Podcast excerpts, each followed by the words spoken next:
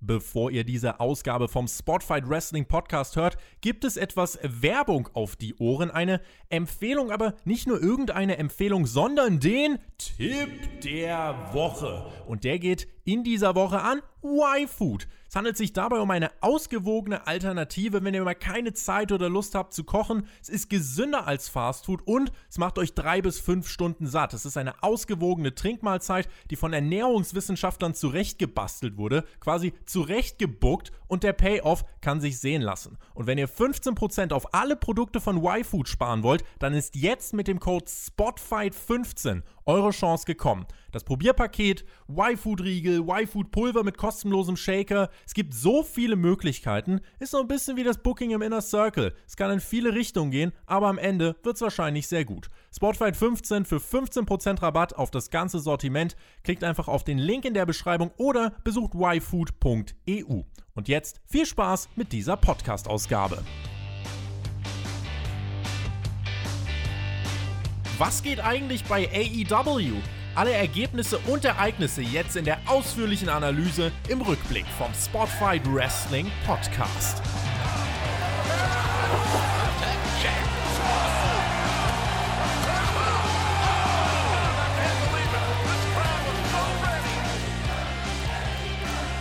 Es ist Donnerstag und ihr wisst, was das heißt. Ihr hört den Spotify Wrestling Podcast. Mein Name ist Tobias Enke und das ist die Nachbetrachtung zu AEW Dynamite. Und in dieser Woche haben wir ihn auch wieder aus dem Producer-Teufelskreis herausholen können. Er ist uns zugeschaltet live aus München, unser TJ Alexander Bedranowski. Komm rein in die gute AEW-Stube. Jawohl, hallo Tobi. Letzte Woche, da hat es die Arbeit nicht zugelassen bei mir, dass ich hier an der Review teilnehme, wie sonst auch. Aber der Maxter, der hat mich ja schön vertreten. Der hat auch meinen Gedanken gut, sehr gut wiedergegeben aus einem privaten Dialog, den ich mit dem Maxter hatte, wo ich ihm gesagt habe, so hey, bei AW, da fehlt mir in letzter Zeit ein bisschen die Ernsthaftigkeit. Gucken wir mal, ob das diese Woche besser war. Ob wir auch mal wieder ernste Segmente hatten. Damit ich den Zeitverlust oder die verlorene Zeit, die wir beide jetzt hatten, äh, wieder aufholen kann, habe ich mir gedacht, komm, wir daten uns in den nächsten Tagen ein bisschen öfter. Unter anderem auch am Freitag, da solltet ihr alle abends dabei sein, ab 18 Uhr bei Teil 3 von Spot Shout. Das Voting läuft noch. Wir schauen ein Großevent eurer Wahl mit euch zusammen im Livestream und im Community Tab könnt ihr noch abstimmen. Alex, was ist dein Favorit? Wir haben ja drei Rumbles, den von 90, 92 92 und 99. Ich meine, das Rumble-Wochenende bietet sich an. Aber wir haben auch die Survivor Series 2002 und WrestleMania 17 im Angebot. Ja, WrestleMania 17 ist zwar der beste Pay-per-View, den es jemals gab, aber der Rumble steht an und deswegen würde ich gerne meinen absoluten Lieblings-Royal Rumble aller Zeiten sehen. 1992. Leute, wenn ihr euch unsicher seid, was ihr sehen wollt, dann klickt doch bitte in der Abstimmung auf den Rumble das ist 1992. Doch, das ist doch schon Wahlmanipulation, was du hier machst, Alex. Na ja, gut, ey, wir sind hier in einem Wahljahr, also. Ne. das ist super Wahljahr. Das Wort hängt mir jetzt schon fast zum Ohr heraus. Letzte Woche war der Maxter am Start, auch eine spannende Review, wie ich fand. Bevor wir aber reingehen, muss ich noch was stellvertretend für das Team loswerden. Kannst du sicher auch gleich noch was zu sagen. Und zwar ein Shoutout an unseren Hörer, einen lieben Gruß, der geht vom ganzen Team in die Schweiz an Matthias. Der hat nämlich das ganze Team einfach mal in den letzten Wochen ausgestattet mit dem Lieblingsmerch von uns allen. Also da hat jeder was bekommen. Der Alex hat ein CZW-Shirt bekommen, der Shaggy hat ein Shotzi-Shirt bekommen, ich habe ein fucking Sammy Guevara-Shirt bekommen. Also wirklich äh, GG an dich. Äh, vielen, vielen lieben Dank. Es ist angekommen und wir wissen das absolut zu schätzen. Der Maxter freut sich jetzt noch über sein Lex Luger-Shirt wie äh, ein Kind zu Weihnachten. Also, das war wirklich eine tolle, tolle Sache. Vielen lieben Dank. Yes, und ich freue mich über mein CZW-Shirt. Deswegen auch dafür vielen lieben Dank an den Matthias Bestermann. Und Sammy hat sogar meinen Tweet geliked. Das hat es mir auch noch beschert, denn den habe ich auf Twitter markiert, auf diesem Post mit der Fanpost. Und Sammy oh. hat das Ganze mit einem Daumen nach oben markiert. Haben wir diese Ausgabe von Dynamite mit einem Daumen nach oben markiert? Schauen wir doch mal. Es gab den Slobber Knocker Start Dynamite startet mit dem Entrance von Eddie Kingston und ähm, der kommt dann auch heraus und trifft im ersten Match auf Lance Archer. Da gab es äh, jetzt für mich im Nachhinein so jetzt keine Probleme beim Schauen, aber Alex, du hast in dieser Nacht äh, andere Probleme gehabt mit ein paar anderen Amerikanern, die auf TNT geschaut haben und nichts gesehen haben. Das hatte ich wohl. Ich habe unplanmäßig aufgrund von Schlafstörungen diese Show live geguckt. Das dachte ich zumindest, dass ich sie live gucke. Und nach nur einer Minute direkt beim Entrance von Eddie Kingston, ja, war dann das Signal gekappt. Man konnte Dynamite nicht mehr sehen. Es sah ein bisschen so aus, als ob da irgendwie Retribution reingepfuscht hätten. Naja, und dann habe ich halt irgendwie das erste Match von NXT gesehen, statt dem Opener von AW. Was, was war denn da los? Hurricane in Florida oder was? Ich kann es dir nicht sagen, aber wenn ihr jetzt wissen wollt, was bei NXT passiert ist, empfehle ich euch die NXT-Review. Schaut auf Patreon vorbei.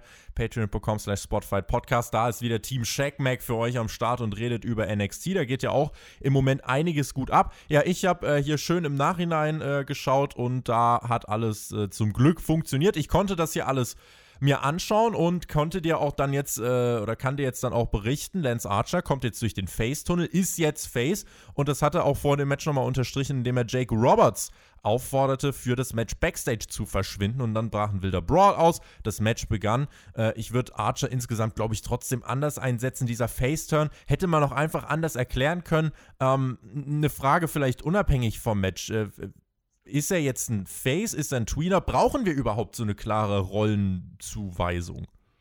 Also irgendjemand hat ja damals behauptet, bei AW würde es sowas nicht geben wie Heels und Faces. Äh, Cody. Mhm. Aber das ist natürlich durchaus schon sinnvoll, Heels und Faces zu haben. Ist Archer ein gutes Babyface? Ja, irgendwie nicht, aber er hat es zumindest versucht, dass das gesagt, er kam aus dem Babyface-Tunnel und er hatte ja dann sogar farbenfrohere Klamotten, nämlich mal in Silber. Das sah doch gleich viel netter aus als immer diese böse rote und schwarze Kluft. Und wenn er buntere Klamotten anhat, dann ist das doch ein Grund, ihn auf einmal lieb zu haben. Das äh, funktioniert so. Ähm, das Match selbst war nun ja, also es war intensiv, das, was ich gesehen habe. Es gab einen Chokeslam von Archer gegen Kingston übers Top Rope auf den Apron, das hat es in sich und Archer hat auch insgesamt relativ viel dominiert. Dann gab es das Comeback von Kingston. Äh, Archer hat auch wieder den Moonsault ausgepackt und hat dann mehrfach große Aktionen rausgehauen, aber kein Cover angesetzt, bis plötzlich Butcher und Blade rauskam mit Jake Roberts. Das lenkte Archer ab. Bunny kommt in den Ring, reicht Eddie Kingston eine ja, eine Art Schlagring und der äh, gute Eddie gewinnt dann mit der Backfist. Stark dann von Referee Bryce Ramstock, der sehr gut gesellt hat. Oh, ähm, irgendwas, irgendwas ist hier schief, aber ach, verdammt, ich kann den Grund nicht erkennen. Deswegen muss ich das Cover zählen. Ihr könnt euch das ganze Match mittlerweile auch auf YouTube anschauen bei AEW. Ähm, das möchte ich hier noch loben. Und äh, dann gab es hier den Sieg für Eddie Kingston. Das hat mich gefreut. Und nach dem Match dann die 3 gegen 1 Attacke von Butcher Blade und Kingston gegen Archer. Keiner macht den Save. Der Face lässt sich ablenken und hat keine Freunde. Es erinnert mich an eine andere Promotion, Alex. ja, vielleicht ist Archer doch nicht so ein tolles Babyface, wenn er noch keine Freunde gefunden hat im Lockerroom. Aber das liegt halt auch daran, dass er früher im Lockerroom immer gewütet hat und die Leute in die Decke geworfen hat. Mhm. Also da würde ich dem dann auch nicht kommen helfen. Und Butcher und Blade, was ist denn da los? Hör mal, die können doch nicht einfach da den armen Jake Roberts auf die Bühne ziehen. Was, was, was haben die denn vorher mit dem angerichtet? Also, die haben ihm kein, erst kein die, Wunder. Die, die, haben ihm erst die Schlange aus dem Sack gezogen und haben dann oh. gesagt: So, jetzt ziehen wir dich mal nach draußen. Und das hat dann den guten Lance Archer abgelenkt. Nun ja, äh, ich kann mit Lance Archer aktuell nicht ganz so viel anfangen. Insgesamt fand ich das Opening solide. Ich mag Eddie Kingston. Archer hängt für mich halt irgendwie so ein bisschen in der Luft. Ähm, das hier wird halt wahrscheinlich dann auch weitergehen. Also Alex, selbst wenn du das hier nicht gesehen hast, ich glaube, eine Fortsetzung wird kommen. Ja, ich habe es dann gesehen im Nachhinein, hm. aber ich war jetzt auch wie du nicht der größte Fan von dem Match und ich muss sagen, ich weiß nicht, ob das der optimale Opener für die Show war. Werden wir dann mal am Ende auch bewerten, wenn wir über die Showstruktur reden. Es gab dann erstmal den Card Rundown und auch die Bestätigung, AW Revolution wird verschoben und zwar auf den 7. März erstmals ein AW Pay-Per-View an einem Sonntag. Ich mochte die Samstage immer. Äh, ich glaube, mhm. da gibt es viele, gerade hier aus, Euro, äh, aus europäischer Sicht äh, natürlich ist der Samstag da immer sehr schön, aber man muss wohl Box- und MMA-Konkurrenz ausweichen. Nun ja, Alex, dann äh, werden wir uns wohl Revolution äh, einen Tag später anschauen müssen. Ja, ob es dann eine Live-Review gibt, Leute, verzeiht es uns, falls nicht. Schauen wir mal. Der Samstag war immer sehr schön, jetzt Pay-Per-View am Sonntag. Ist halt so. Ist halt so.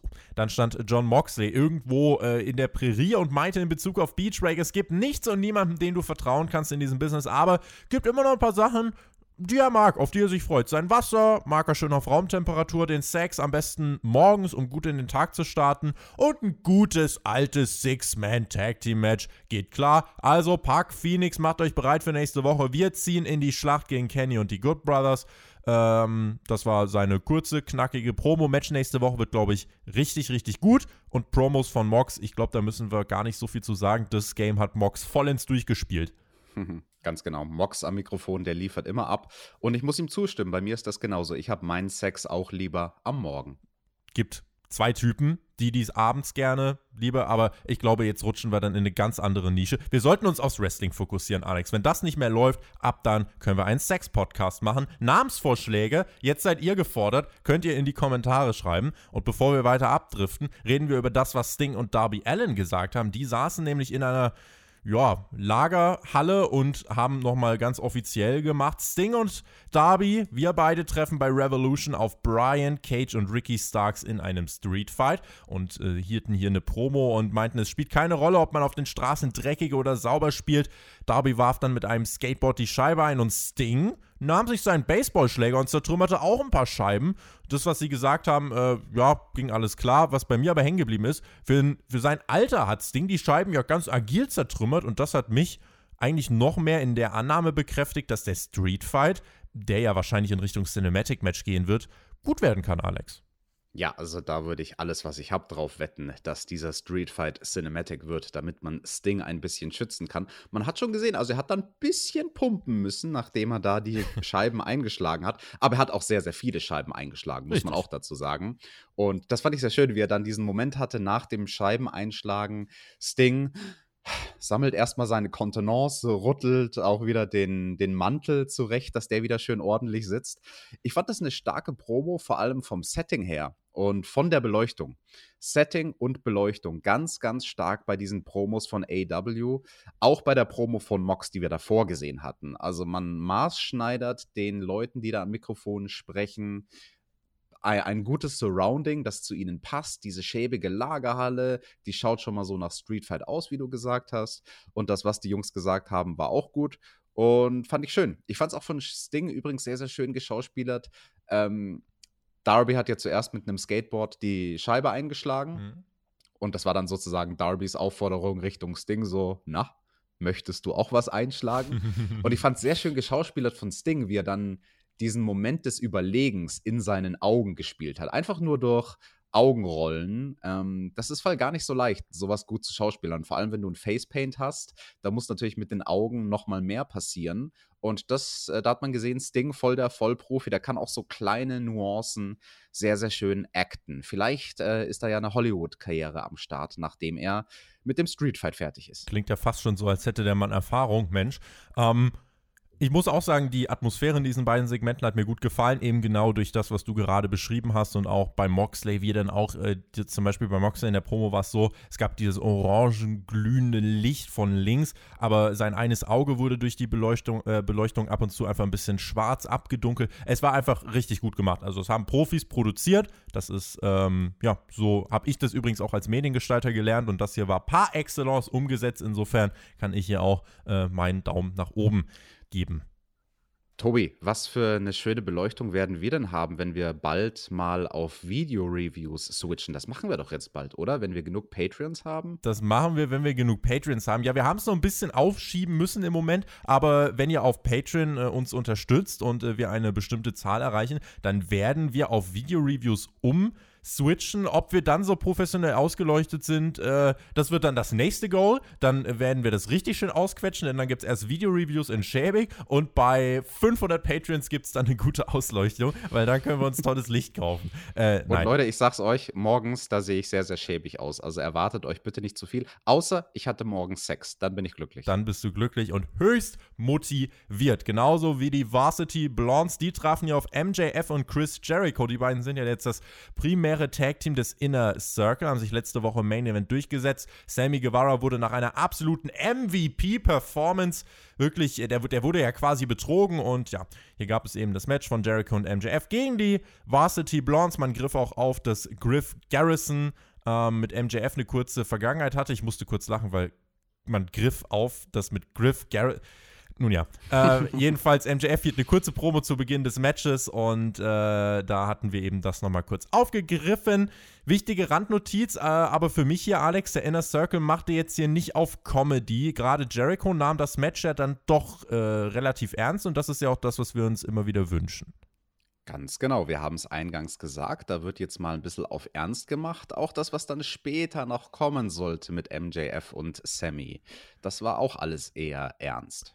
Jericho und MJF mussten hier natürlich gewinnen. Es gab eine lange Heatphase gegen die Faces, dann nochmal ein Comeback, wo Griff Garrison richtig zeigen durfte, dass er gut im Ring ist. Ansonsten MJF und Jericho haben soweit gut zusammengearbeitet und Jericho hat sich was ausgedacht, nachdem er letzte Woche den Lion Salt ins, äh, ja, äh, er, wo er mit dem Lion Salt ins Klo gegriffen hat und zwar gab es hier nach 8 Minuten den Judas-Effekt gegen Griff Garrison und dann den Lion Salt als abschließenden Move. Picture perfect und mit einem Psycho-Lächeln und dann einem ernsten Blick holt er sich den Sieg. Das hat mir gefallen. Die Varsity Blondes kamen gut weg, aber MJF und Jericho müssen hier natürlich gewinnen, weil es für die langfristige Entwicklung viel wichtiger ist. Nach dem Match gerieten Sammy und MJF nochmal kurz aneinander. Wir haben im Hinterkopf, wenn Sammy noch einmal durch den Inner Circle bzw. durch MJF einen Nachteil erfährt, dann verlässt er die Gruppierung. Ich glaube, allzu lang dürfte das gar nicht mehr dauern. Warten wir es mal ab. Schauen wir mal, dann singen wir schon. Zu dem Match selbst, das fand ich eine knackige Geschichte, muss ich sagen. Schönes Tag Team Match zwischen Griffey Boy und Brian Pillman Jr., den Varsity Blondes gegen Jericho und MJF. Das Comeback von Griffey war gut. Danach wechselt er Brian Pillman Jr. ein. Der macht den Top Rope Dropkick. Der war sogar noch besser, denn den macht er ja genau wie sein Dad, wie Brian Pillman. Und MJF sellt diesen Top Rope Dropkick sehr, sehr gut, nämlich flüssig aus dem Selling rollt er in seine, Echse, äh, in seine Ecke, ähm, wechselt sich total verzweifelt direkt, wechselt zu Jericho und der finisht dann eben das Match, wie du gesagt hast. Nicht nur mit dem Judas-Effekt, der hätte ja gereicht. Ne? Das ist ja sein K.O.-Finisher. Wenn der sitzt, dann ist das Match immer vorbei. Nee, er setzt den Lion Salt hinterher. Fand ich auch sehr interessant, nachdem er den letzte Woche versemmelt hat. Ich kann euch sagen, als Wrestler aus psychologischer Sicht war das sehr, sehr wichtig und sehr kostbar für ihn diesen Lion Salt diese Woche direkt wieder zu bringen, gar nicht lange zu warten, monatelang zu warten, bis er den Move wieder macht, weil sonst könnte sich eine Angst aufbauen. Mhm. Im Sinne von, oh, ich habe doch das letzte Mal, als ich den Move vor ein paar Wochen oder vor ein paar Monaten gemacht habe, da habe ich den versemmelt und, und dann kriegt man Angst und dann hemmt einen die Angst bei der Move-Ausführung. Und das war sehr wichtig, dass er das quasi aus seinem System rauskriegt, dass er diesen Fuck-up aus seinem System rausschüttelt und sozusagen allen voran sich beweist, hey, ich kann das Ding noch springen. Also ich kenne das selbst nur zu gut. Ich hatte so ein, zwei Moves, die ich mal so richtig krass versemmelt habe und danach nie wieder gemacht habe, weil dann der Respekt zu groß war. Und ähm, fand, ich, fand ich hochgradig interessant, fand ich hochgradig interessant. Und ist ja bei ja, vielen, ist ja bei vielen Sportlern tatsächlich so, dass du, ähm, ich erinnere mich zum Beispiel jetzt bei Formel 1 kompletter Themenwechsel, da gab es jetzt vor ein paar äh, Monaten äh, oder gar nicht so lange her, gab es einen ziemlichen Horrorunfall, äh, Roman Grosjean, ganz, ganz äh, schlimm in die, äh, ganz schlimm irgendwo gegengekracht und Feuerball und alles mögliche. Und äh, da hat man auch gesagt im Nachhinein, boah, äh, wie wird er das wegstecken? Und er hat gesagt, sobald ich kann, will ich mich wieder in ein Rennauto reinsetzen. Ähm, und das ist, glaube ich, so eben, ja, auch so eine Art Sportlermentalität, dass du sagst, mhm. so, ich will jetzt direkt weitermachen, damit hier gar nicht irgendwie eine Angst aufkommen kann. Denn äh, es ist alles ein, ja, das ist alles eine mentale, eine mentale Sache und äh, die Hürde dann hier direkt zu nehmen, äh, ich finde Chris Jericho, da spannen wir den Bogen wieder zum Wrestling, äh, dem ist das hier, ähm, ja, lehrbuchmäßig gelungen. Volle Zustimmung, absolut gab eine Promo von Puck, der meinte, You are attacking people from behind like a pack of mongrels. Ich habe an Mofongos gedacht, aber um, Mofongo. aber um die ging es hier nicht. Nächste Woche zeigen wir euch, was Bruderschaft bedeutet. Das war Pucks Kampfansage an Don Callis, Kenny Omega und die Good Brothers für den Main Event kommende Woche. Coole Musik, Puck auch gut, solid Stuff. Ja, diese Pack-Promos, die sind eh immer cool gemacht in diesem Psycho-Stil. Die sind auch sehr, sehr schnell geschnitten. Die Promo war gut. Ja, Tobi, erzähl mir doch mal, war die Promo, die dann danach im Programm kam, war die auch gut? Was? Was Shaq, los? Shaq, Shaq. Muss weg, weg, weg. Nee, Shaq, Shaq meldete sich zu Wort. Er will, äh, also er hat sich im, im Rahmen dieser AEW Awards, die äh, auf Bleacher Report gestreamt wurden, hat er sich gemeldet, hat gesagt, ich will ein Match haben gegen Cody im März. Name the place, you little punk, with your blonde hair looking like a girl. Es ist das Celebrity Mainstream Programm. Ja, vor zwei Wochen gab es auch den Waiting Room. Das war so durchwachsen, fand ich. Du fandest ein bisschen besser. Hier gab es dann noch eine Promo von Cody. Ähm, wenn wir die kurz abhandeln wollen. Cody meinte, ich würde euch ja gerne jetzt eine klassische Promo halten. Geil, 7. März, Revolution. Brandy und Cody gegen Shaq und Cargill. Dachte mir, wer will das sehen? Aber Brandy bekommt ein Kind, so spielt das Leben. Ich dachte mir, zum Glück. Und Ian Anderson übernahm dann und meinte, Cody, du wirst Vater, das wird in deinem Kopf viel Platz wegnehmen. Hat dann noch eine Anekdote erzählt, wie Dusty damals nach einem Match durchs Land flog, um die Geburt von Cody mitzuerleben. Shaq war 19 Jahre in seinem Sport, Weltklasse. Jade Cargill ist ebenfalls dominant, aber Cody, ich will, dass du für deine Entscheidung etwas anderes in Erwägung ziehst. Und dann kam Red Velvet heraus. Ich glaube immer noch, dass einige die gut für Brandy Rhodes halten könnten, wenn man es nicht so mhm. genau sagen würde. Und die nahmen sich dann ein Mikro und meinte, ich habe keine Lust attackiert zu werden und ich will Brandy beschützen. Cody, der würde Jade nichts antun, aber ich werde es tun. Cody und Red Velvet gegen Shaquille O'Neal und Jade Cargill bei Revolution. Es ist ein ja, Programm für den Mainstream. Ich verstehe, warum es stattfindet, aber ich mache auch kein Hehl draus. Äh, ich brauch's nicht. Also Cody ist für mich so abgekühlt wie eigentlich bei AW bisher noch nicht äh, der Fall und das liegt auch zum großen Teil an dieser Story. Ja gut, ey, was soll ich sagen? Also ich bin da jetzt auch nicht unbedingt der Fan davon, von dieser Match-Ansetzung, aber genauso wie du, natürlich versteht man es, dass man da irgendwas für den Mainstream macht. Die Promo von Shaquille O'Neal, Junge. Also, mhm. ähm, Nimmt er das ernst, ist die Frage. Also ich denke mir die ganze Zeit, er denkt sich, oh geil, hier, dieses Wrestling ein bisschen. Aber das ist halt so dieses Ding mit den Promis, die dürfen nicht das Wrestling irgendwie ungewollt komisch oder ins Lächerliche ziehen, weil dann expost ja. du es halt. Ja, und also ich frage mich, wer der Produzent ist, der da mit ihm dabei war, während er diese, diese Promo gehalten hat. Weil da muss man halt intervenieren und hinterher sagen, okay, Shaq, das war jetzt ganz gut zum Aufwärmen und jetzt machen wir mal einen richtigen Take. Also die, diese ganze Argumentationskette von ihm und, und, und was er da sagt, ist, ist so schlecht einfach nur. Ja, Cody, du bist blond, so wie ein Mädchen. Wirklich? You little Wirklich? Punk. Ja das, das ist dein Insult und noch schlimmer fand ich ja, dass er gesagt hat, weißt du was, Cody, ich fordere dich heraus zu einem Match. Du sagst die Zeit und den Tag. Und 30 Sekunden später sagt er, weißt du was, wir machen es im März. Ja, wieso sprichst du erst die Herausforderung aus und sagst, dass dein Gegner sagen soll, wann das Match stattfindet und dann ruderst du zurück, machst dich dadurch selbst schwach. Äh, äh ja, Moment, ich habe inzwischen in meinen busy Terminplan geguckt. Äh, Im März. Im, Im März würde es mir dann ganz gut passen. Come on. Naja, aber also das war nicht das Gelbe vom Ei. Tobi, du hast eigentlich alles inhaltlich ganz gut angesprochen das Beste an diesen, diesem ganzen Segment, also mit Shaquille O'Neal und dann danach das Interview mit Cody, möchte ich noch ansprechen. Das war nämlich das Outfit von Cody. Oh ja, also hm. diese, diese schicke Weste mhm. mit zweireihiger Knopfleiste. Ja, eine, eine graue Weste, passend dazu natürlich die, die graue Hose mit so einem Schimmer von Babyblau. Ja, das hat natürlich auf der Metaebene symbolisiert, dass Cody bald Vater wird, dieses Babyblau. Und Aber dann hat er sogar noch, die, nein, lass mich ausreden. Dann hat er sogar noch diese, diese passende Kette dazu, ja, das ähm, Hemd in mm, Pastellpink, mm, die Krawatte mm, in der gleichen Farbe wie das feine Hemd. Also Tobi, wenn das mal kein Fünf-Sterne-Zwirn war, dann weiß ich es auch nicht. Ich glaube, dieses Outfit hat den inneren, ähm, den inneren Zwiespalt von Cody dargestellt. Wir haben das, ah. äh, wir haben die Weste gesehen. Ich glaube, die symbolisiert, Cody wünscht sich, dass es ein Junge wird. Ich glaube, das Hemd, vor allem Hemd und Krawatte haben exakt dieselbe Farbe, sodass die Krawatte mhm. quasi wie ein Chamäleon auf der Brust verschwimmt. Ähm, und pink. Und Mädchenfarbe pink. auch. Mädchenfarbe. Gell? Ich glaube, hier haben wir einen Kontrast gesehen. Jetzt ist natürlich die Frage, was möchte Cody? Wie eng war die Krawatte? Möchte er, dass ein Mädchen in den Haushalt kommt und die streng Länge fester zieht, möchte er einen Junge, der aber sich trotzdem fest äh, vorgeknöpft wird, deswegen alle Knöpfe zu in dieser Doppelreihe. Es gibt so viele Möglichkeiten. Es gibt Ja, so ja, viele und Möglichkeiten. Und, und, und deswegen ja, Tobi, deswegen ja diese Doppelreihe mit den Knöpfen, weil er so zwiegespalten ist, das hast du schon ganz richtig analysiert.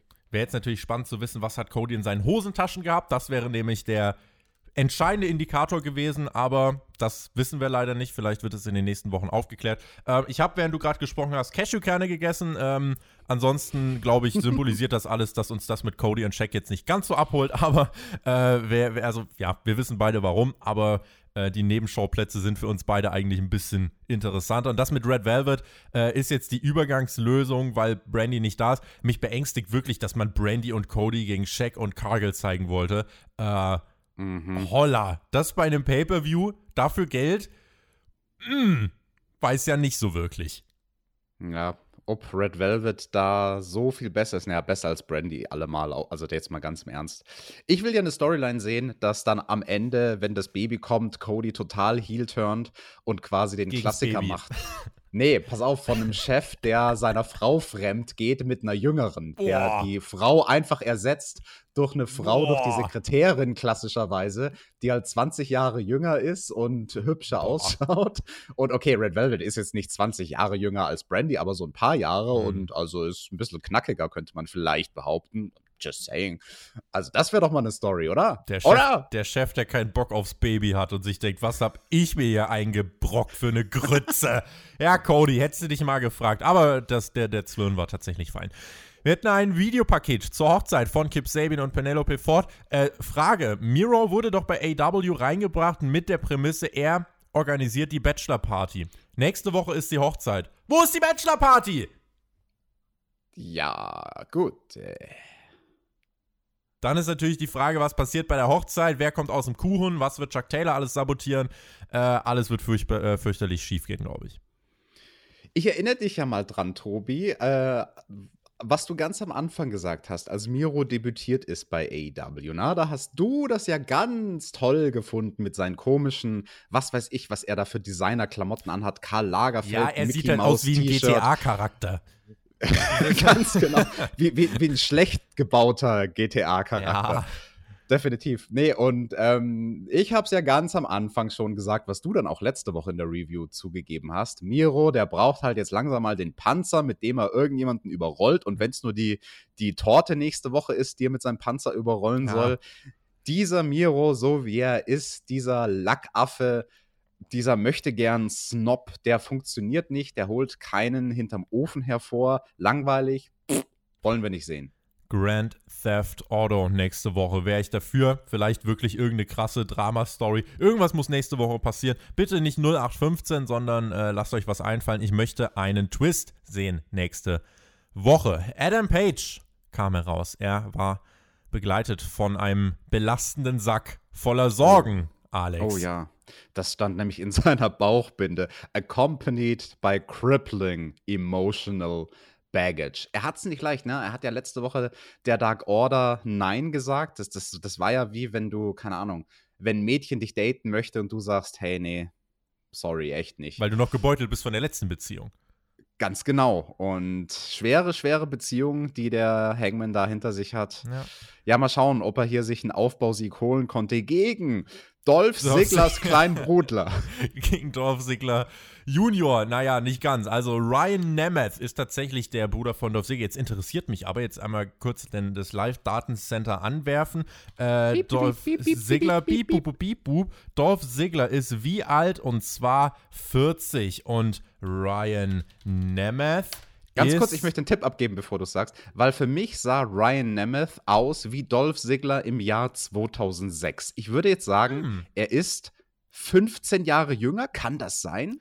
da, damit liegst du maximal daneben. Also jünger ja, aber keine 15 Jahre. Äh, du bist etwas übers Ziel hinausgeschossen. Zieh nochmal äh, zieh noch mal ein bisschen was ab. Er ist, Na, dann ziehe ich 36, 10 Jahre ab. er ist 36, also vier Jahre Ja, gut. jünger als sein, als sein Bruder. Er hat aber wohl auch mal bei WWE trainiert, aber hat dann nicht für wirklich viel gereicht. Äh, er hatte aber auch ein paar Moves von seinem Bruder im Repertoire. So ein bisschen dieses Show-Off-mäßige, das haben die scheinbar im Blut. Die Nemeth. Nemeth. Und der. Nemeths. Die Nemeth. Ist doch ganz einfach. Nemeths. Der, der, der, der, Wo Hang, ist das Problem? der Hangman, ja, du als halber amerikanischer Native Speaker, der Hangman wirkte hier nie wirklich glücklich im Match oder so wirklich erfreut und wir erinnern uns eben an das, was du schon gesagt hast letzte Woche, das mit der Dark Order. Hangman aber trotzdem insgesamt dominant, so wie es auch sein soll. Plötzlich kam dann Big Money Matt zum Ring, Matt Hardy, Manager der Private Party, schaute sich das an, feuerte Adam Page an, der gewann das Match nach fünf Minuten nach dem Bugshot und Matt Hardy klatschte und der Hangman wollte wissen, was es damit auf sich hat. Und Tony Schiavone hat direkt investigativen Journalismus betrieben, so wie ich hier gerade, und fragt nach, was das Ganze soll. Und Matt Hardy meinte, er supportet den Hangman und sieht, er ist in einem tiefen Konflikt und hat auch gesehen, der muss sich da jetzt immer beim Catering umziehen und so. Aber Matt Hardy hat eine große Kabine, eine Umkleidekabine. Und da ist der Hangman herzlich eingeladen. Und damit endet das Segment. Ich hoffe, dass der Hangman schlau genug ist, um das Angebot des schleimigen Corporate Matt Hardys, der hier dem Face versucht, Honig um den Mund zu schmieren, auszuschlagen. Hä, sag mal, bist du blöd, Tobi? Was hast denn du da bitte schön für Hallo? gesehen? Das ist doch mega nett von Matt, dass er das anbietet. Ich fand diese Worte so süß, wie er dem Hangman gesagt hat, You are a good person and you deserve better. Der Hangman, er verdient was Besseres. Ich habe mir nur gedacht, oh, das ist nett von Matt. Also ich weiß überhaupt nicht, was du, was du für ein Problem mit dem gerade hast. Zu dem Match möchte ich noch zwei Sätze sagen. Du hast es angesprochen, das Moveset von dem kleinen Nemeth. Der hat ein paar Moves vom Dolph gemacht. Einmal diesen Aufgabegriff am Boden, wo er dann sozusagen mit dem Kopfstand nochmal extra Druck der Sache verleiht. Waistlock mit dem Kopfstand. Dolph Ziggler hat ja damals so in den 2000ern den Kopfstand gemacht beim, beim Side Headlock. Ja. Und dann auch diesen Neckbreaker, wo er schön die Hüften sw- swingt. Und die einzige Sache, die ich von Nemeth nicht so gut fand, war leider ja, das Wichtigste in dem Match, nämlich das Selling vom Finish. Oh. Das Selling von der Buckshot Lariat. Ich fand, das sah scheiße aus. Da ist er einfach nur so plumps zur Seite, hat sich irgendwie weggedreht. Also jede andere Art und Weise zu fallen und wenn es nur ein simpler Backbump gewesen wäre, hätte da besser ausgesehen. Aber wie sagt mein guter Freund der Johnny Boy immer, schwamm drüber. Da kam der Ami Alex durch mit dem Backbump. Deswegen kannst du auch Nem- Nemeps so gut aussprechen. Äh, ansonsten, ich habe hier nicht weiter was zu sagen. Ich habe mir nur einen schlechten Wortwitz notiert. Äh, das mit Matt Hardy war nur ein kurzes Intermezzo. Ein Match, auf das sich intern, Gott, bei AW viele gefreut haben, war Dax Harwood gegen den Jungle Boy. Und die Stipulation, Alex, die involvierte Handschellen. Kannst du es glauben? Ja, der Luchasaurus wurde nämlich festgekettet. Den einen Mann, an den er festgekettet wurde, den kenne ich. Das war Cash Wheeler, der Tag-Team-Partner von Dex Harwood. Mhm. Aber wer war denn dieser andere Typ, an den er da gefesselt wurde? Das war irgendwie so ein grauhaariger Mann, der saß dann total schlecht gelaunt auf diesem Stuhl. Sag mal, Tobi, das war doch der Bernie Sanders, oder? Das war der Bernie. Der hatte auch wieder seine Liste dabei. Was muss er heute machen? Oh, Post wegbringen, einkaufen, Dynamite worken, Inauguration, was man halt so machen muss. Ja, der war da, äh, der war da festgekettet. Das hat man übrigens in einer, ähm, man hat extra noch ein Videopaket sogar gehabt vor diesem Match und das scheint, scheint wirklich eine Priorität gehabt zu haben und man hat auch gesagt, so, Jungle Boy, Dex Harwood, es soll wirklich ein seriöses Pro-Wrestling One-on-One sein. Deswegen äh, gibt es eben die Stipulation, dass der Rest an den Luchasaurus, der Rest der Welt muss an den Luchasaurus gekettet werden. Und genau das hat man auch gemacht. Ähm, das Videopaket davor war cool, ne? Das Videopaket war richtig gut und ich nehme meinem Fazit ein bisschen was voraus. Ich finde, das hätte sehr viel Potenzial gehabt, dieses Match zwischen Dex und dem Jungle Boy der Opener zu sein, Hm. wenn es nicht wegen diesem guten Videopaket gewesen wäre, weil ich glaube, AW wollte dann nicht die Show mit einem Videopaket beginnen, sondern direkt mit einem Entrance, maximal schnell in die Action reinkommen. Ja. Aber tolles Match. Also erzähl uns mal ein bisschen, was da passiert ist. Es ist äh, eine, äh, einiges passiert. Ich habe mir erstmal, als der Jungle Boy wieder rauskam, habe ich mir gedacht, und Alex, es wird passieren. Ich denke an den Moment, in dem der Jungle Boy, ich denke an den Moment, in dem der Jungle Boy es schaffen wird, mit diesem Theme-Song einen World Title zu gewinnen und eine ganze Halle wird in Tränen feiern und das tun, was du tust. Es wird passieren, Alex. Es wird passieren. Einen World Title. Einen World Title, Alex. Nicht zuerst eine TNT Championship. Ja, äh, Dream Big, Alex. Dream Big. Okay. Technik war das A und O in diesem Match. Dex Harwood war auf sich allein gestellt und der hatte richtig Bock auf dieses Match und alle Backstage, äh, auch viele, die Dex auf seinem Weg begleitet haben, auch die Trainer, auch Dusty Rhodes, äh, damals schon bei WWE, die haben alle gesagt, boah, der Typ, der hat so Bock auf Wrestling und der ist eigentlich, ja, er ist ein richtig starker Tag-Team-Wrestler, aber was für eine Liebe der in seine Singles-Action auch packt, ist unfassbar. Und ich finde, hier hat man das gemerkt. Sie hatten ein wirklich, ein klassisches und so cleanes sauberes Pro-Wrestling-Match. Es hätte noch gefehlt, dass jemand nach dem, nach dem Match irgendwie äh, den, den Ring noch einmal du äh, durchwischt nach dieser Performance. Es war wirklich, äh, fand ich, eine, eine Top-Performance. Der Jungle Boy musste viel einstecken, Celte. Dex wurde dann zunehmend frustrierter. Viele coole Moves. Dex war in diesem Oldschool-Stil unterwegs. Der Jungle Boy eben mit dieser moderneren Art und Weise. Aber als Underdog hat er seine Rolle richtig gut gespielt. Und am Ende gab es eine sehr schnelle Sequenz mit vielen Kontern. Es ist passiert, der, äh, der Jungle Boy schafft es, weil er schon früh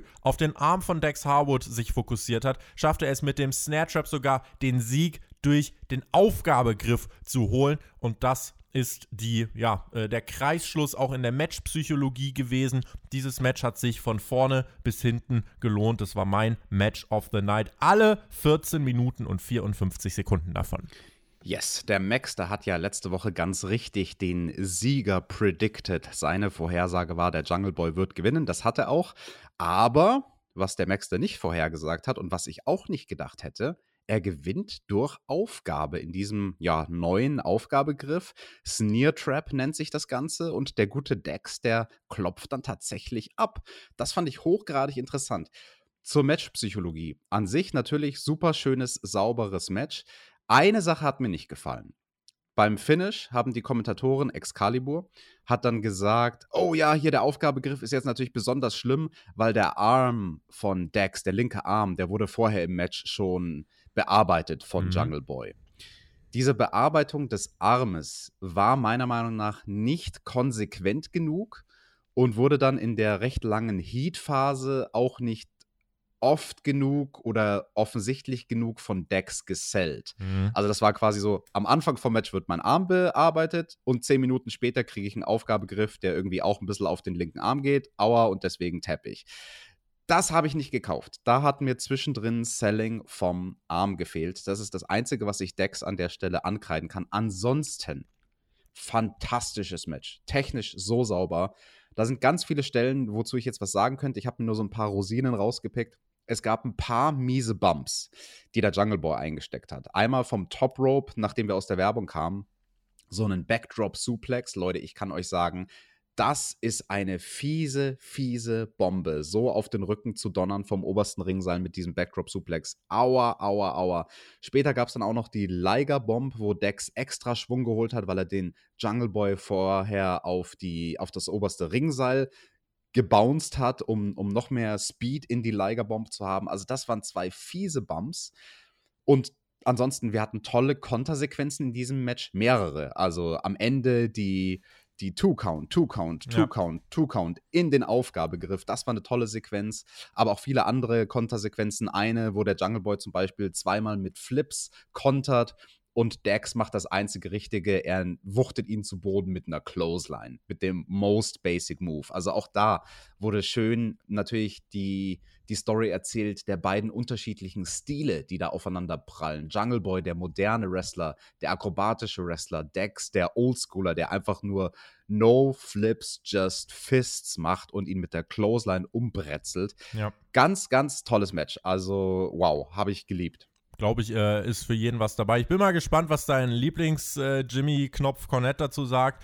Äh, der, der wird wahrscheinlich überall was Schlechtes finden, aber. Lass ihn! Das müsste, das, den mobb ich. Äh, aber das Lass hier, den Jim Cornett! Der mobbt auch immer alle. Das hier äh, müsste doch aber eigentlich ein Match nach seinem Geschmack gewesen sein, weil hier ist doch das Moderne, wobei, nee, es war nicht nach seinem Geschmack, ich habe modern gesagt. Nun ja, das nach dem Match, das kritisiere ich bei WWE, also kritisiere ich es auch hier, denn der Jungle Boy hat eigentlich seinen großen Sieg und ich würde mir wünschen, dass er dann einfach mal clean oben stehen darf, aber er wurde direkt wieder verprügelt. Es gab den Beatdown von FTR gegen den Jungle Boy und den Luchasaurus. Der Luchasaurus wurde an, den, an die Ringseile gefesselt mit den Handschellen. Seine Hörner wurden abgeschnitten aus seiner Plastikmaske. Ja, Hammer, das könnt ihr doch nicht machen. Ja, das darf man, darf man kritisieren. Auch dem Jungle Boy sollten dann die Haare abgeschnitten werden. Aber SCU, Top Flight und Marco Stunt machten den Safe und Marco war bewaffnet.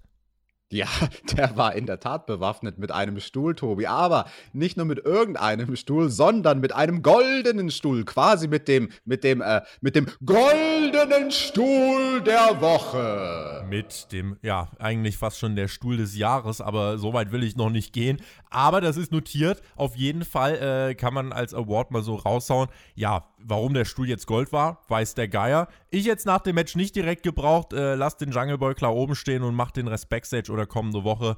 Äh, ansonsten, aber ja, das Match, was hier vorausgegangen war, fand ich wirklich sehr, sehr gut. Das war exzellent. Sieht jetzt hier wieder nach irgendwie, äh, keine Ahnung, 10 Mann Tag Team Match oder irgend sowas aus mhm. und Gewinner kriegt einen goldenen Stuhl. Eine wichtige Sache muss ich sagen, die hat der Maxter erwähnt, aber sie passt auch diese Woche leider wieder so gut auf dieses Aftermath, das, was nach dem Match geschehen ist. Der Luchasaurus, aber allen voran Marco Stunt schaden dem Jungle Boy. Also, dass man da künstlich versucht, dann diese drei Charaktere reinzubringen und mit allen eine Story zu erzählen. Nein, trennt den Jungle Boy von diesem Clown Marco Stunt. Gegen den Luchasaurus habe ich nichts, aber Maxter hat letzte Woche ganz schön gesagt, die wären als Tag Team halt eher so in der Undercard, in der Midcard gut aufgehoben der Jungle Boy, du sagst es selbst schon, Future Star in the Making, der ist für Größeres bestimmt. Gebt ihm seinen Singles Run C-Fix. C-Fix. Du bist heute wirklich sprachlich, also du bist heute in Bayern, in Österreich, du bist heute in den USA, äh, beziehungsweise im Englischen unterwegs. Ich bin Okay, was habe ich in Österreichisches äh, gesagt? Äh, hier C-Fix oder ist das bayerisch-fränkisch da? Das ist bayerisch. Das ist, was ist der Unterschied zwischen bayerisch und fränkisch? Das habe ich auch noch nicht verstanden. Naja, österreichisch, da redst du so ein bisschen arrogant, so wie, so wie der Falco. Hm. Der Fa Falco weißt du ist noch, aber wer cool. das ist? Ich weiß, wer Falco ist, ja, ja, doch, äh, Herr Kommissar und so. Also das, äh, damit kann ich schon da, mal was anfangen. Oh, oh. Der Kommissar geht um, oh, oh. Äh, aber bei Fragen, da haben wir ja jemanden, den wir da äh, besser befragen können. Aber da gucken wir mal, ob wir euch irgendwann mal zusammengesteckt bekommen. Wir hm. waren dann backstage bei Team Test. Die haben eine Kampfansage an Sting und Darby bei Revolution rausgehauen. Und dann wurde ein armer Mitarbeiter beim Merch-Stand verprügelt. Warum, weiß keiner, aber Will Hobbs hat zugeschlagen und auch Hook hat zugeschlagen. Der durfte auch erstmals so ein bisschen Trash talken und prügeln durfte auch. Jemand wurde dann in den Truck ge lawn darted für unsere Denglisch-Freunde und Ricky Starks warf jemanden dann durch den äh, Merch-Tisch. Äh, kurz und schmerzlos für mich als Zuschauer, schmerzhaft für die, die es abbekommen haben. Bin Fan von Team Tess und auch immer mehr von Hook. Aber ich muss sagen, warum steht da ein Merch-Stand rum? Äh, ich weiß, also ich weiß, dass jetzt Fans zum Beispiel nicht im Gebäude waren, auch wenn der Sound eingespielt wurde, ja, ja, ja, aber war eine aufgezeichnete Ausgabe. Aber wer läuft denn während der Show zum Merch? Also, der, und warum? Ja, also jetzt hör, jetzt hör mal auf zu meckern, Tobi. Also den, den Merch-Stand, natürlich steht der da noch, weil die Leute dann nach der Show Merchandise kaufen wollen. Also denkst du, die sollen den Merch-Stand abbauen, während die Show läuft, oder wie? Aber der steht ja irgendwo im Nirgendwo auf dem Parkplatz darum. Da ist ja wirklich ja, gar nichts gewesen. Das kann man doch hübsch machen. Naja, damit die Leute auf dem Weg zum Auto, wenn sie noch am Überlegen waren, soll ich ein T-Shirt kaufen oder nicht, dass sie nochmal an einem Merch-Stand vorbeikaufen. Also du immer mit deinem Hinterfragen der, der Logiklücken und, und mit deinem Fanboy-Getue für diesen, wie, wie heißt der nochmal? Äh, Hook! Den ist, ja, ja, ja, doch, der ist, äh, Hook ist, Hook ist äh, neuer Darling. Äh, ja, mm, okay, ich lasse den Punkt durchgehen, äh, aber ich äh, sag mal so, ich kann jeden verstehen, der hier sagt, dass das Segment irgendwie ein bisschen komisch war. Äh, auch das, was Taz gesagt hat, war so minder schlüssig, aber nun ja, es war nochmal eine Kampfansage an Darby Allen und an Sting. Vielleicht kurz ein ernstes Wörtchen, weil was sich AEW wohl gedacht hat, war, okay, wir haben jetzt in dieser Show am Anfang Sting und Darby cool etabliert mit einem Setting, was so nach Street Fight aussah. Wir müssen jetzt irgendwas mit Team ja, ja. machen, was ja, auch so Street Fight-mäßig ist. Deswegen der Merchandise-Tisch und der Merchandise-Truck auf mhm. der Straße sozusagen. Da hätte man eine bessere Lösung finden können. Also da, da hätte man schon cineastischer werden sollen, finde ich, für Team Taz. Was nicht heißt, dass es nicht ein paar Aktionen von Hook hätte geben können. Die gab es aber zum Glück. Nun reicht es aber auch, nachdem wir dieses Gimmick vollends maximal ausgeschlachtet haben, geht es weiter mit Britt Baker. Sie traf auf Shanna und außerdem wurde ein Frauenturnier bekannt gegeben. Dazu später.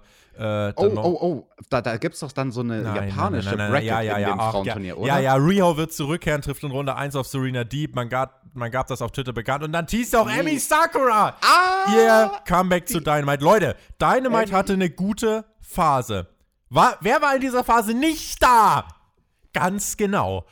Aber ich will, Alex, ja, also, muss nein, mein Blutdruck. Nein, nein, nein, stopp, nein, Tobi, nein, Wenn die Emmy Sakura ich, da gewesen wäre, während dieser sehr guten Phase von Dynamite, dann hätte AEW vielleicht eine noch bessere Phase gehabt im letzten Jahr während der Pandemie. Also stell dir mal vor, Stadium Stampede, wenn wir da Emmy Sakura zum Beispiel gesehen hätten noch. Also das wäre das Tüpfelchen auf dem I gewesen. Geht Weg. Tobi, Tobi, du musst den Leuten erzählen, was bei dem Match passiert ist zwischen Britt Baker und Shanna. Hä?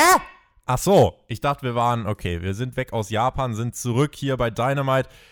Shanna, Britt Baker und Reba war auch mit am Start, Match ausgeglichen. Ich muss äh, aber dir gestehen, rein vom Flow her und wenn ich an Emi Sakura denke, war ich hier an diesem Punkt, äh, Frauen, Co-Main Event, immer derselbe Spot. Man arbeitet ja hier bei AW da nach gewissen Strukturen, aber das hier wirkte, als würde man es so ein bisschen im Modus Dienst nach Vorschrift abarbeiten. Britt holt sich den Sieg, bevor sie nächste Woche auf Thunder Rosa trifft. Shanna, ja, hat mir im Match selber ein bisschen zu viel posiert, aber ansonsten war es grundsolide. Äh, kurz vor Schluss hat Shanna auch einen Dropkick ins Leere gesetzt, dann gab es den Lockjaw, ja, war da, gesehen, vergessen. Und nach dem Match Attacke gegen Shanna, um ein Zeichen zu setzen von Britt Baker. Thunder Rosa kam heraus, vertrieb die ja, es gibt Gerüchte, dass Britt Baker eine Zahnärztin sei, aber das glaube ich noch nicht so ganz. Äh, und dann gab es, äh, ja, nicht zum Glück den Brawl Nummer 50, sondern, ähm, ja, sie hat Britt Baker nur verscheucht. Und du kannst uns nochmal sagen, wie Rosa richtig ausgesprochen wird. Das wird nämlich richtig ausgesprochen. Thunder Rosa, Thunder Rosa. So, jetzt bin ich heiser und kann nicht mehr reden, genauso wie du, wenn du Hook gesagt hast. Hook! Und zu diesem Match. Also, Tobi, dass du ein Frauenhasser bist, das wissen wir ja alle. Deswegen fehlt dir auch die nötige Begeisterung für diesen Kampf. Der war nämlich gar nicht so schlecht, wie du ihn machst. Allerdings muss ich auch ganz ehrlich sagen, so super großartig war dieses Match zwischen Britt Baker und Shanna auch nicht. Es war okay. Es war solide. Es hätte, es hatte eine Daseinsberechtigung. Es durfte da sein, aber fantastisch war es nicht. Rein technisch nur so Kleinigkeiten. Ähm, da möchte ich jetzt nicht alles im Detail irgendwie zerreißen. Es gibt jetzt auch nicht so viel zum Zerreißen. Ich fand es sehr weird, wie Britt Baker in Armdrags reinspringt. Also, das sah mir dann zu choreografiert aus. Ähm, Shanna hat da zweimal die Armdrags gezeigt, wollte die quasi so ein bisschen Ricky Steamboat-mäßig aussehen lassen. Das hat aber leider nicht geklappt, weil Britt Baker zu sehr telegrafiert hat. Ui, ein Armdrag, ich fliege wow. hinein. Und ansonsten wow. muss ich. So, so flog sie dann. Sehr schön. Und ansonsten muss ich leider Shanna ähm, kritisieren. Es tut mir ja fast leid für sie. Man versucht ja mit Shanna ein bisschen Momentum aufzubauen. Ne? Sie hat jetzt 2021 schon drei Siege eingefahren, allesamt allerdings bei Dark, war jetzt zum ersten Mal seit langer, langer Zeit wieder bei Dynamite im Ring zu sehen. Ihr großer Moment. Und ihr einer großer Move, auf den sie irgendwie so hingearbeitet hat, war ihr Dropkick, wo der Gegner bzw. die Gegnerin ähm, in den Seilen liegt, mm. nämlich auf dem Bottom Rope liegt. Ja. Und das hat sie einmal am Anfang vom Match versucht. Das hat dann nicht geklappt, weil Reba Britt Baker aus dem Weg gezogen hat. Das war dann der Cut-Off in dem Match. Ein sehr cooler Cut-Off, weil dann halt Shanna ziemlich ungebremst in, ins unterste Ringseil ähm, gebrezelt und geflogen ist. Später im Match ähm, macht Shanna dann ihr Comeback, äh, hat Britt Baker positioniert für den Dropkick. Geile Kameraposition auch. On Super. Spot. Alles gut, alles on point. Mhm. Shanna zelebriert diesen Move im Vorfeld, also wie Kenny Omega, ne? Sie macht so den Warrior in der Mitte vom Ring. Uah, erstmal posieren, irgend so eine Wusa, ich mache jetzt meine Powerpose und jetzt kommt mein großer, großer Move, auf den ihr das ganze Match über gewartet habt und dann plupp, streift sie Britt Baker so im Gesicht mit dem Dropkick. Mhm. Das darf sie nicht machen. Da nee. muss sie durchziehen. Ich kenne das Phänomen selbst. Ich hatte das manchmal auch, Hemmungen, Gegnern, Strikes, allen voran Strikes so richtig reinzuzimmern. Aber manchmal musst du das machen. Also, wenn, wenn du ein Match darauf aufbaust, dann musst du ihr das Ding ins Gesicht springen und keine Rücksicht auf Verluste. Also natürlich soll sie Britt Baker nicht schon wieder die wunderschöne Nase brechen. Also bei diesem hübschen Spitznäschen von Britt Baker, bei diesem Stupsnäschen. Das wäre ja schlimm, mhm. wenn wir die wieder brechen würden. Nein, aber ganz im Ernst, da muss Shanna mehr durchziehen. Hat sie nicht gemacht. Das Match unterm Strich war solide kannst du so behaupten. Ich denke, das ist, äh, das ist so in Ordnung. Ähm, nächste Woche dann Brit gegen Thunder Rosa. Ich glaube, da äh, dürfen wir dann noch ein bisschen mehr erwarten. Backstage waren Sammy Guevara und MJF und MJF meinte, oh, das mit Wardlaw, ey, der ist echt der schlechteste Mitarbeiter, den ich kenne. Sammy, ich wollte nicht, dass der letzte Woche eingreift. Wirklich. Und Sammy meinte, Alter, boy, ich bin nicht dumm. Es ist schön, dass du alle manipulierst. Ich fall aber nicht drauf rein. Ich weiß auch genau, wo es hingehen soll. Und MJF meinte, komm schon, willst du wirklich so spielen? Und Sammy meinte, ich spiele nicht. Kurz, aber effektiv. Sammy sowieso Goat. Fand ich gut. Ja, die Spannung zwischen MJF und Sammy Guevara wird weiterhin aufgebaut. Ich finde es hochgradig interessant, dass Sammy ja damit quasi der schlauste von den Jungs im Inner Circle ist. Ne? Also mhm. er ist derjenige, der den Braten riecht, den MJF da versucht zu kochen. Vorher hatten wir ja Ortiz, der so ein bisschen skeptisch MJF gegenüber war, aber Ortiz ist inzwischen überzeugt von MJF und Jake Sammy Hager ist auch jetzt mittlerweile. Genau, genau. Und Sammy ist jetzt der letzte verbliebene Zweifler in dieser Gruppierung. Er ist natürlich auch dein, dein Goat, dein absoluter Liebling. Hast du denn gestern Abend mitbekommen, da wurden die Bilder veröffentlicht für die vierte Serie mm. der mhm. AEW Actionfiguren, der up. Unrivaled Serie Hit Me Up. Genau, der Sammy ist da nämlich auch dabei und kommt mit einem schönen Accessoire, nämlich mit so einem Schild Hit Me Up. Richtig cool. Das ist meine Actionfigur. Hattest du schon, du hast ja 180.000 und sechs Actionfiguren. Hast du eine, die so ein Schild in der Hand hat? Ich habe keine Actionfigur mit einem Schild. Also da ah. muss ich mir natürlich auch den Sammy holen, ja. Ganz genau. Wie er, wie er die Zunge rausstreckt. Ich habe inzwischen die, die zweite Serie von der Unrivaled-Serie und ich habe mir sogar aus der ersten Serie, hm. ich schäme mich ja es zu sagen, aber ich habe ein gutes Schnäppchen geschlagen. Deswegen habe ich mir sogar die Actionfigur von Brandy geholt. Oh, wow. Ah. Die Figuren gehen weg wie warme Semmeln und selbst Alex greift bei Brandy, also bei der Actionfigur von Brandy zu. Da gibt es in der vierten Kollektion dann Brandy mit Babybauch. Es gab den Card Rundown für Beach Break nächste Woche. Wir haben ein großes Tag Team, äh, eine große Tag Team Battle Royal. Die Gewinner bekommen den Title Shot bei Revolution. Die Bucks sind auch im Match und wenn sie gewinnen, dürfen sie sich ihre Gegner selber aussuchen. Außerdem wird geheiratet und Britt Baker trifft auf Thunder Rosa sowie unser großer Main Event Kenny Omega und die Good Brothers gegen John Moxley, Puck und Ray Phoenix. Dieser Main Event wird bonkers, wie man so schön sagt. Und hier auch die Bestätigung des Women's Eliminators, eine USA-Seite, eine Japan-Seite. Serena Deep gegen Rio wurde bestätigt für bald dann mal. Ich, ey, wenn ich Emi Sakura rechts in dieser Klammer sehe, dann. Äh, Ach, jetzt hör auf. Also, Gott bewahre. Serena Deep gegen Riho fand ich eine sehr, sehr interessante Riho Ansetzung. zurück nach ewig langer Zeit. Ich, ich, also, eigentlich muss da ja Riho gewinnen, ja. aber Serena Deep in diesem Turnier direkt rauszuhauen, sie ist ja immer noch die NWA Women's Championess und damit ja die AEW Women Championess der Herzen. interessant, interessant. Interessante Entwicklung. Mal gucken, wann das startet, ob das noch vor Revolution startet oder nicht. Man hätte jetzt noch einen Monat Zeit. Und dann war hier der Main Event auf dem Plan. Die Good Brothers und die Young Bucks trafen auf die Dark Order. It's a Bullet Club Party, das sagten uns die Good Brothers backstage im Interview.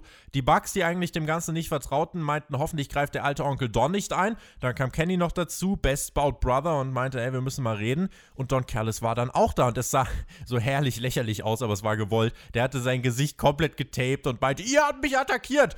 Und nachdem ich letzte Woche gesagt habe, ich habe das nicht so ganz verstanden und warum Don auch die Kamera im Raum lässt.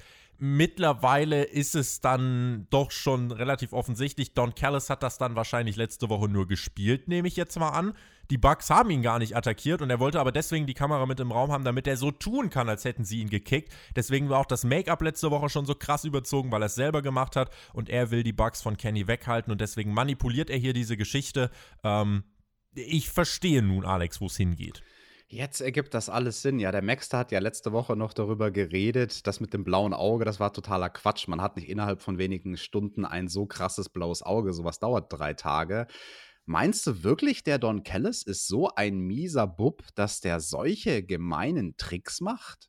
Oh ja, genau das rechne ich ihm zu. Guck ihn dir an, oh. dieses schmierige Backpfeifengesicht. So sieht er wirklich aus, als würde er das tun. Ähm, die ein Mann wie ein Jakal. Da bin ich jetzt mal gespannt, ob irgendjemand diesen Witz versteht. Jakal, Dschungelbuch, König der Löwen, wo sind wir jetzt gelandet?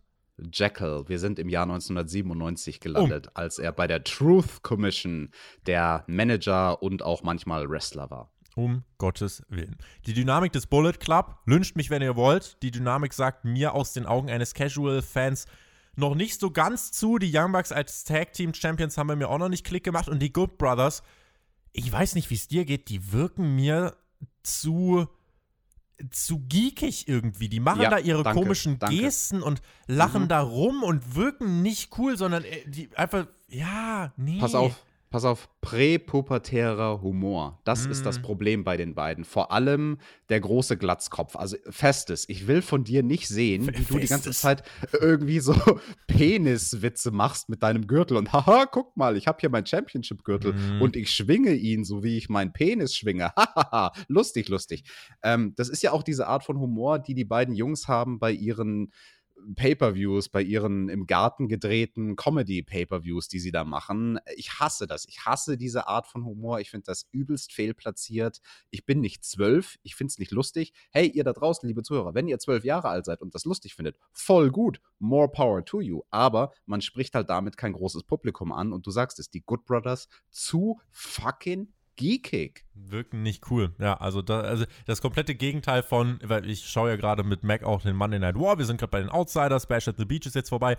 Ich erinnere mich noch, wie Scott Hall und Kevin Nash, wie krass cool die damals wirkten als Seals. Äh, das hier ist übrigens das komplette Gegenteil. Also ich kann mir vorstellen, die versuchen cool zu sein, äh, aber dieser, dieser Humor stößt bei mir ehrlich gesagt äh, auf, auf äh, den Cringe-Nerv. Die Faces in diesem Match waren die Dark Order, Evil Uno, Stu Grayson, Alex Reynolds und John Silver. Und das Match ähm, passierte zunächst so ein bisschen, also es gab keine Pausen. Ich muss sagen, ich habe bei mir schon gemerkt, dass es nicht maximal, äh, dass es mich nicht maximal abholt. Dabei war die Action definitiv gegeben. Es ging hin und her, beide hatten ihre Dominanzphasen. John Silver durfte auch richtig aufräumen, fast ein bisschen im Cesaro-Style, hat ein großes Comeback gefeiert ähm, und dadurch fast mein MVP des Matches geworden. Dann gab es starke Teamsequenzen von der Dark Order mit viel Spektakel, aber das Comeback der Bucks und der Good Brothers, eine Triple Powerbomb auf den Apron, eine Too Sweet Geste Geste, ein Quadruple Superkick, aber AW beendet das Match dann nicht, sondern wie man es halt macht, äh, muss man den Pin nochmal unterbrechen. Für einen Magic Killer der Good Brothers und den Melzer Driver, die hätte ich nicht mehr gebraucht. Der Main Event 12 Minuten. Ähm, an sich äh, das Match gut geworkt, spektakuläre Aktion. Ähm, die Charaktere konnten mich allerdings nicht ganz so reinsaugen, wie man es sich wahrscheinlich gewünscht hat. Finde ich interessant und ich muss sagen, das war auch bei mir irgendwie, wie ich das Match empfunden habe. Also ich kann da rein technisch und so gar nichts dran aussetzen. Also für das, was es war und was es sein sollte, war dieser Main Event, dieses Acht-Mann-Tag-Team-Match gut. Es gab auch wirklich schöne Spots, also zum Beispiel von Evil Uno, der dann mit der Swanton Bomb angeflogen kommt vom obersten Ringseil ins Leere. Generell, das ist ja so ein Teil von diesem Match gewesen. Young Bucks gegen Evil Uno und Stu Grayson. Da bin ich mal sehr gespannt für die Zukunft, ob wir dieses Match nochmal zu sehen bekommen. Diesmal allerdings unter anderer Prämisse als letztes Mal. Ne? Das sind ja Leute, die sich aus dem Indie-Bereich schon sehr, sehr gut kennen, die ganz gute Chemie miteinander haben. Aber jetzt eben mit veränderten Karten. Die Young Bucks sind inzwischen Heel, die Dark Order sind Faces und als Faces könnten Stu Grayson und Evil Uno ja nochmal sehr viel mehr Moves raushauen. Mhm. Das Match war ein Spotfest. Also, und, und es, es wollte auch nichts anderes sein als ein Spotfest. Ich will jetzt keine Grundsatzdiskussion anfangen, ob man diese Art von Match mag oder nicht. Es hat seine Daseinsberechtigung. Es ist nicht mein favorisierter Stil. Aber wenn ich es versuche, objektiv zu bewerten, muss ich sagen, die meisten Leute wird es bestimmt abholen. Und ich bin auch sicher, die meisten Zuhörer da draußen hat es abgeholt, weil sie sich gedacht haben: hey, am Ende der Show nochmal was Schönes, Knackiges, leicht Verdaubares. Das Einzige, was ich wirklich scheiße fand an diesem Match, war ein Kommentar, den Excalibur gebracht hat. Ich weiß nicht, ob es dir aufgefallen ist, Tobi. Bei irgendeinem Kick, super random. Oh, Shades of Speedball, Mike Bailey. Und alle Menschen oh, da draußen fragen sich, Wer oder was ist ein Speedball Mike Bailey? Ne? Es ist ein Indie-Wrestler, der für seine Kicks bekannt ist, ein Kanadier. Den kennt halt aber keine Sau im nationalen Fernsehen und deswegen haben Tony Schiavone und JR auch folgerichtig reagiert und einfach nur quasi, also man hat richtig so das Raunen in deren Stimme gehört, wie sie mit bösem Blick zu Excalibur rübergucken und gesagt haben, Mike Bailey und dann auch Jim Ross so, Oh, Mike Bailey. Wer ist das, Excalibur, du dummer Hurensohn? Benutzt nicht die Namen von Leute, die keiner kennt, du Spaß. Du also Excalibur, Excalibur, der kommentiert halt immer noch, als wäre das eine Indie-Show ja. und als wäre das Publikum eine Indie-Crowd. Also der hat immer noch nicht verstanden, dass das hier nationales Fernsehen ist, was die machen. In was dem Moment zumindest nicht. In dem Moment zumindest nicht, sonst macht das gar nicht so schlecht. Äh, aber in dem Moment, ich habe es gar nicht so aufgefasst. Äh, Wäre es mir aufgefallen, dann äh, hätte ich mich natürlich auch, also auch wenn ich Mike Bailey kenne, äh, hätte ich mich gefragt, ähm, was, was hat das damit zu tun? Mike Bailey genau. incoming? Aber genau. nee. Insofern, äh, das war die Kontroverse, die es Main Event noch gab. Ein Seufzen geht durch die äh, Arena. Es gab danach noch eine Bucks-Promo, die sprachen über die Tag Team Battle Royal. Wenn sie gewinnen, dürfen sie sich ihre Gegner aussuchen, schauten dann die Good Brothers an, es gab die Too-Sweet-Geste, bis auf einmal Ray Phoenix rausgeschossen kam und aufräumte. Auch John Moxley war dann da und Kenny Omega ebenfalls äh, kam nach draußen, wollte seinen Freunden helfen, musste dann aber den Paradigm Shift fressen und zählte den richtig gut, stand wie Dolph naja. Ziggler in der Luft. Doch, doch, doch, das fand ich super. Und so endete AW Dynamite. Phoenix und Mox stehen oben über den Bucks, über den Good Brothers, über Kenny. Und Puck haben sie dafür gar nicht mal gebraucht. Ja, Puck, weiß nicht, was der gerade macht. Aber dieses Selling von Kenny, also ich Kommt fand schon. das zu. Äh, natürlich ein athletisches und lustiges Selling, aber das ist nicht der Platz auf der Card für Humor. Also nochmal zu diesem Ding, wovon wir am Anfang geredet haben und worum es ja auch letzte Woche in der Review ganz viel geht. So, AEW bringt halt oft Humor an Stellen, wo es keinen Humor bräuchte. Ich habe es gar nicht als Humor aufgefasst, tatsächlich. Doch, ich habe es total als, haha, ich mache mal ein lustiges Selling. Guck mal, hihi, ich stehe wie ein Seestern auf meinem Kopf. Witzig, oder? So, nein, du bist der World Champion, du hast hm. gerade von deinem sozusagen wahrscheinlich bald wieder Nummer 1 Herausforderer äh, den Finisher abgekriegt. Den musst du anders zählen, meiner Meinung nach. Aber egal, wenn du es gut fandest, fandest du es gut und dann gehen die Meinungen mal auseinander. Ist doch auch eine schöne Sache.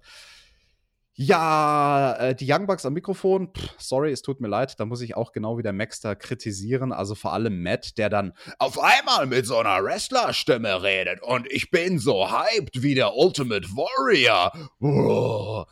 Nee, also, nee. Finde bitte eine andere Stimme, in der du reden kannst, lieber Matt Jackson.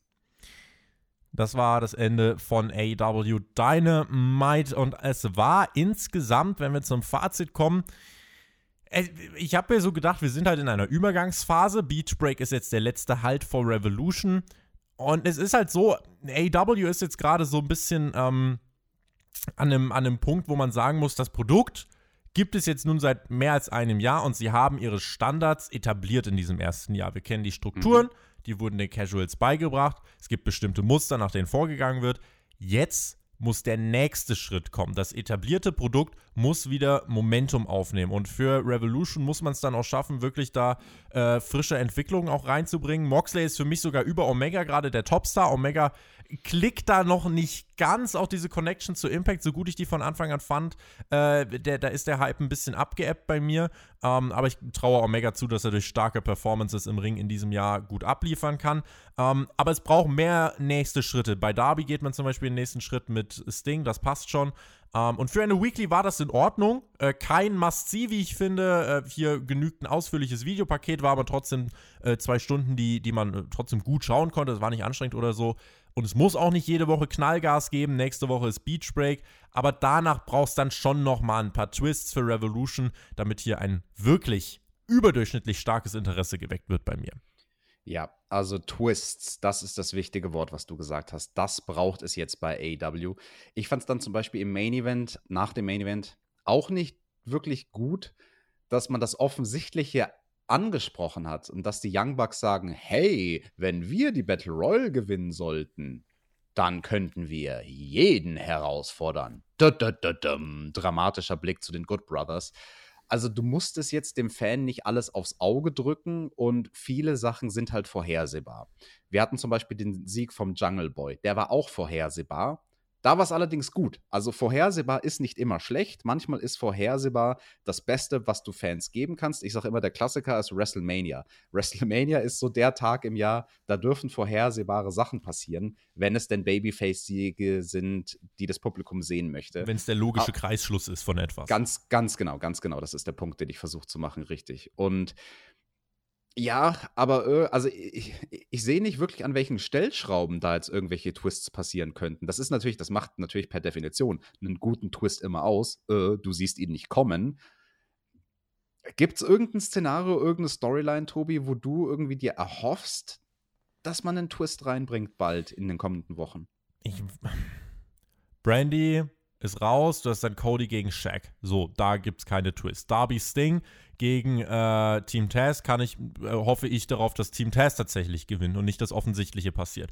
Da hast du das im Main Event mit den Bugs und so weiter. Da weiß ich jetzt noch immer noch nicht so wirklich, auf wessen Seite stehen die. Äh, da wird es in den nächsten Wochen halt die Aufklärung geben, ja, Don Callis hat das alles nur erfunden, bla bla bla. Äh, da ist aber auch eigentlich alle, da sind die Fronten klar ich weiß jetzt nicht, wo jetzt dieser nächste große Aha-Moment kommen soll. Klar, so Momente wie das Sting-Debüt kannst du jetzt nicht äh, am laufenden Band kreieren, aber mal wieder einen großen Moment. Es gibt starke Matches, die Geschichten werden auch gut und detailliert erzählt, aber so ein nächster Aha-Moment, dass du wirklich sagst, ah, jetzt rollt der, das Momentum wieder, äh, das bräuchte es. Ich kann dir auch gerade nicht sagen, wo, äh, wo ich das am ehesten sehe. Ja, am ersten sehe ich es tatsächlich bei Darby und Sting. Also wäre ich der Booker, würde ich da, glaube ich, den Swerve bringen und Team Taz gewinnen lassen. Damit rechnet keiner. Und dann irgendwie dazu kommen, dass Sting und Darby sich gegeneinander stellen und dann da mit ein bisschen mehr Tempo als aktuell ein Match, ein cinematisches, war das ein deutsches Wort? Cinematic? Ein Cinematic-Match zwischen den beiden auf die Beine stellen. Ich kann schon nicht mehr sprechen, Tobi. Es ist Zeit, diese Review einzutüten. Cinematisch, cineastisch, Ende Gelände. Das war die AEW Dynamite Review. Bleibt uns gewogen. Vielen lieben Dank fürs Zuhören. Morgen Abend Spotschau. Große Empfehlung. Seid dabei. Und äh, in diesem Sinne würde ich sagen, GW, genießt Wrestling. Schreibt uns, wie ihr die Show fandet. Und bleibt uns gewogen. Großes Rumble-Wochenende. Selbstverständlich. Ganz viele Zusatzinhalte auch bei uns auf Patreon patreon.com slash Spotify Podcast. Das sind die letzten Plugs, die ich hier platziere in dieser Review. Danke fürs Zuhören. Bis zum nächsten Mal. Macht's gut. Auf Wiedersehen. Tschüss. Jawohl, Leute, der Tobi hat's euch gesagt. Die Spotshow steht an am Freitagabend. Morgen um 18 Uhr gucken wir einen Pay-Per-View aus der Vergangenheit. Und natürlich, wenn es nach mir geht, dann geht diese Zeitreise ganz klar in das beste Jahr, das die WWE jemals hatte, nämlich 1992. Leute, bitte, tut mir doch den Gefallen. Auch wenn der Tobi sagt, der böse Tobi, der immer alles, alles äh, wie so ein Dirigent choreografieren möchte. Hm? Wenn der sagt, oh, Alex, das ist Wahlbeeinflussung, das darfst du nicht machen. Bitte, Leute, tut mir den Gefallen. Stimmt ab für den Royal Rumble 1992 und dann heißt es morgen Abend bei der Spotschau, Are you ready to Rumble?